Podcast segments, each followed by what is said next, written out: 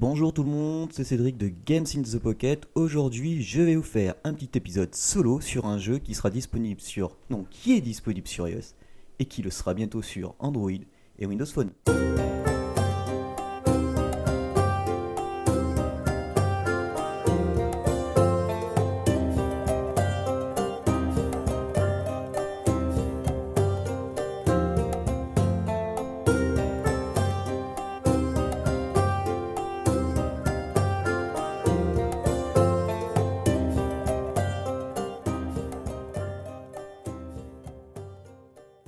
Donc voilà, le jeu que je vous présente aujourd'hui, c'est Sword of Land. Alors avec un nom pareil, euh, ça me fait beaucoup penser aux anciens jeux qu'on avait sur euh, l'époque 16 bits, Super Nintendo, Mega Drive. Et en fait, euh, bah, il s'avère que c'est à peu près ça. Puisque le jeu possède, c'est un jeu de plateforme en 2D, à scrolling horizontal, et il, il est super bien hum, réalisé, puisqu'il a un magnifique pixel art. Alors le jeu a été entièrement fait par un seul homme, Alper Sarikaya, j'espère que je prononce bien. Et euh, au niveau du son, c'est euh, du son, de la musique et des voix, parce que notre personnage parle quand il se bat ou en fonction des actions qu'il fait, et c'est assez, assez jouissif. C'est Burak Caracas. Et donc du coup, dans ce jeu, pourquoi je vous en parlais? Parce que hum, c'est vraiment un petit coup de cœur. Alors vous, alors des démons, euh, euh, sont arrivés et euh, ça c'est le speech rapide de l'histoire. Et il faut que dans chaque niveau vous délivrez trois personnes et trouver un coffre pour avoir le 100% euh, de chaque niveau fini. Donc on commence, on a, on on nous apprend avec un petit tutoriel à manier, non d'abord à sauter. Ensuite, à manier l'épée, donc c'est des boutons virtuels, mais ça fonctionne super bien.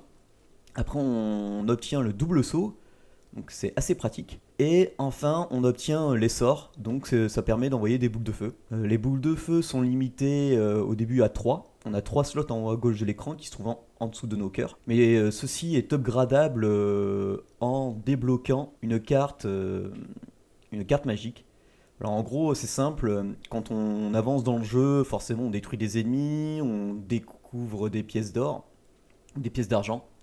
Et ce total cumulé euh, nous permet d'acheter des cartes. Alors le problème c'est qu'au début on ne sait pas du tout à quoi correspond chacune des cartes.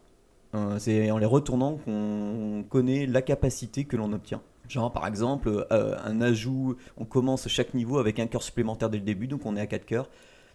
Ou alors on nous rajoute une sphère de magie, comme ça on peut avoir 4, attaques rapidement. Et ce qui est sympa c'est que donc ça utilise à chaque fois 1500 pièces d'or, quel que soit le sort. On sait donc et on sait pas trop ce, comment ce qu'on va obtenir. Et à chaque fois il faut revenir au menu.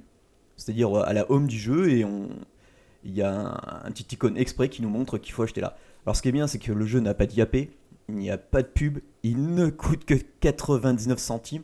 J'en suis au niveau 2, bientôt au deuxième boss.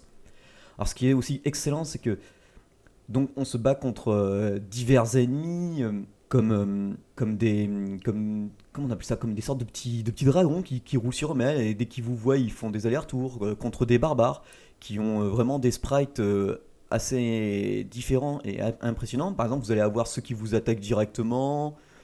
Il y en a, il y a, ceux qui vont essayer de concentrer leur attaque et qui ont une plus grande portée.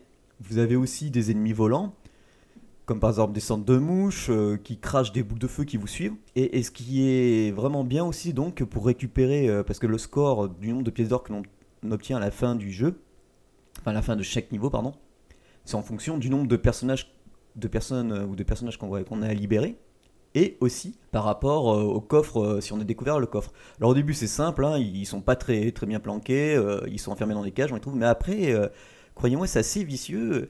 C'est vraiment, ils sont planqués dans les décors, faut foncer dans des murs, ou alors par exemple, vous, voyez euh, des, des pics qui, qui se relèvent, qui se recachent, qui se relèvent, mais des fois, faut aller euh, sur les pics quand ils sont rétractés, foncer contre le mur pour essayer de les obtenir, ou alors sauter dans le vide. Et franchement, mais il y a vraiment de quoi faire. Euh, Il y a à peu près euh, 30 niveaux. C'est c'est donc un côté bien médiéval. Il y a aussi le hum, franchement c'est tout ce qui est sprite et compagnie quand je pense que le gars il est tout seul à avoir fait ça, c'est vraiment magnifique. Euh, les décors c'est pareil, vous avez euh, c'est assez coloré, vous avez vraiment divers euh, divers zones. Bon moi pour l'instant j'en ai que deux. parce que j'ai pas beaucoup avancé. Mais j'ai, que ce soit en extérieur ou en intérieur dans des cavernes, ou alors là je suis dans le monde de glace et c'est assez impressionnant. Il y a aussi un mode challenge, alors ça c'est qu'on débloque au fur et à mesure que l'on avance dans le jeu.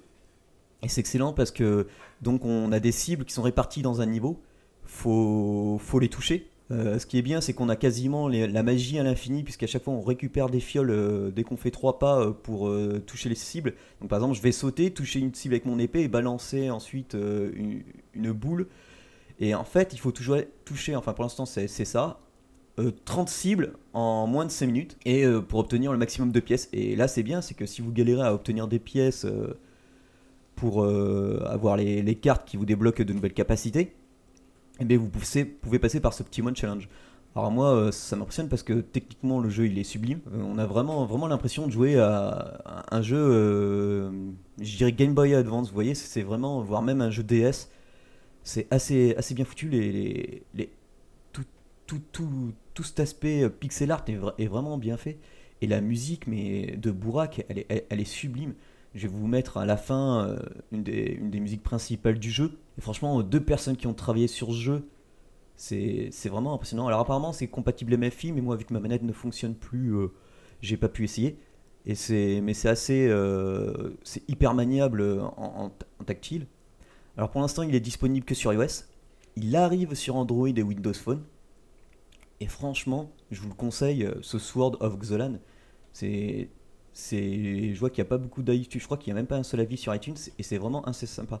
Et pour ceux qui connaissent, c'est le créateur aussi de, hum, c'est le même créateur qui a fait Manugani, euh, Manuganu, un jeu de plateforme pareil, euh, mais là plutôt coloré, très enjoyeux, où on jouait une sorte d'homme des, des cavernes ou plutôt de cannibale. Et il il avait fait deux jeux, et franchement, sur, sur, sur celui-là, mais moi je m'attendais à le payer 3 euros, et en fait, non, 0,99 centimes.